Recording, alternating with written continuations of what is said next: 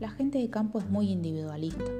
No es fácil que se den las condiciones de llegar a acuerdos para compartir un tractor, por ejemplo. El problema es la falta de confianza. Se necesita capacitación en cooperativismo. Nos desconfiamos unos a los otros. Es que cuando hay plata de por medio empiezan los problemas. Ya estamos cansados de los fraudes. La plata corrompe. En vez de manejar la plata, la plata maneja a la gente. Los pequeños productores son egoístas, no se juntan, hay mucha envidia. A mí me gusta mucho cuando el INTA organiza charlas. Nos enseñan a planificar, nos asesoran en la parte técnica, pero ahí empiezan a discutir y se muere todo. La gente de campo es cabeza dura.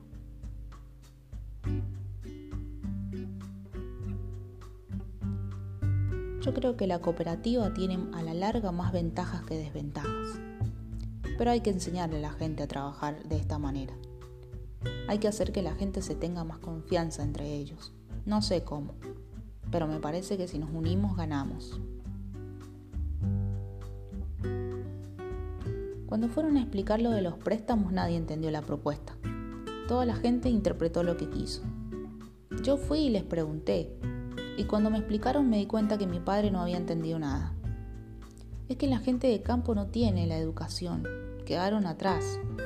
Y si uno no les explica de manera fácil, no entiende.